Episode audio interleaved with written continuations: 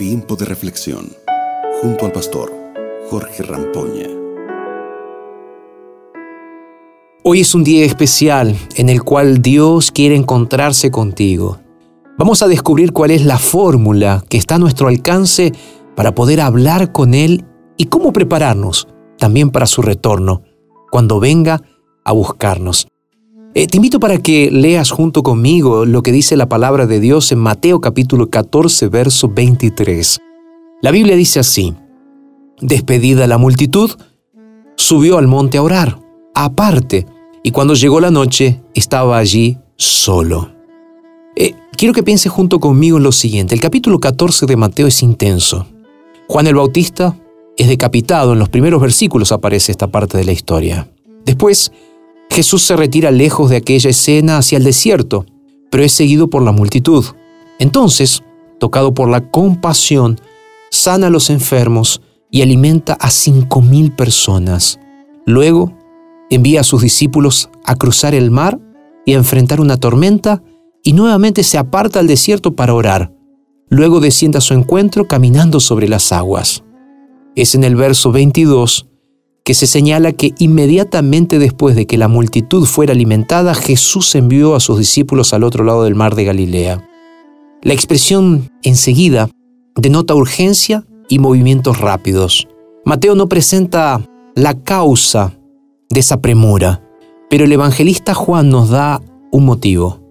Dice así, entendiendo Jesús que iban a venir para apoderarse de él e intentar hacerlo rey, volvió a retirarse al monte solo. Esta frase está en San Juan capítulo 6, verso 15. Ahora bien, Jesús sabía que su hora aún no había llegado, pero percibía que estaba cerca. Es por esa razón que Jesús se retiró para orar. La oración es el refugio del soldado antes de la batalla. El Maestro, nuestro Señor Jesucristo, subió al monte en soledad mientras sus discípulos estaban abajo en el mar de Galilea, azotados por una tempestad en medio de la oscuridad y el peligro. Nuestro Señor ha ido al Padre y está sentado en este momento a la diestra del Padre.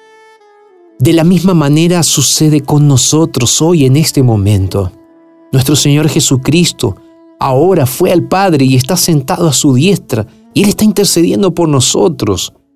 Sabes, hoy también nosotros nos encontramos aquí abajo, en un mar agitado por la tempestad y el peligro.